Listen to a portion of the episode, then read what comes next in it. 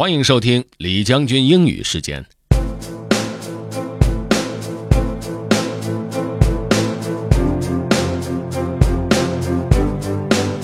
今天为大家朗读的内容呢是《Gone Girl》的开头。这部小说的中文名字应该是叫《消失的爱人》。呃，前两年还拍了个电影版，是由本·阿弗莱克演的。小说呢讲的是一位丈夫的妻子失踪之后。而他怪怪的行为让其他人慢慢开始觉得，有可能是他杀的。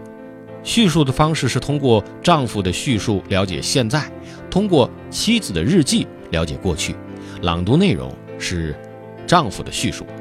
先给大家一点提示哈，就是今儿发的内容呢有点恐怖，知道了有可能是丈夫杀的。看他描述一卷一卷的脑子有点吓人，但是也希望大家能够熟悉各种写作风格，注意他的节奏和描述的方法。这部电影我是看过的，还很不错。我们一起来欣赏一下这部小说的开头吧。Let's get started.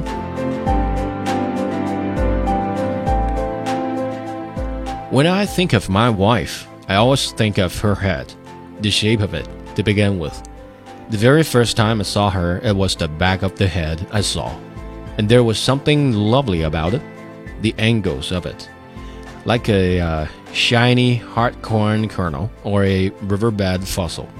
She had what the Victorians would call a finely shaped head. You could imagine a skull quite easily. I'd know her head anywhere. And what's inside it? I think of that too. Her mind, her brain, all those coils, and her thoughts shuttling through those coils like fast, frantic centipedes. Like a child, I picture opening her skull, unspoiling her brain and sifting through it, trying to catch and pen down her thoughts. What are you thinking, Amy? The question I've asked most often during our marriage, if not out loud, if not to the person who could answer. I suppose these questions storm loud over every marriage. What are you thinking? How are you feeling? Who are you? What have we done to each other? What will we do?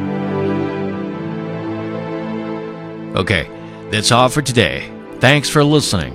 This is General Lee, 李将军。明天见。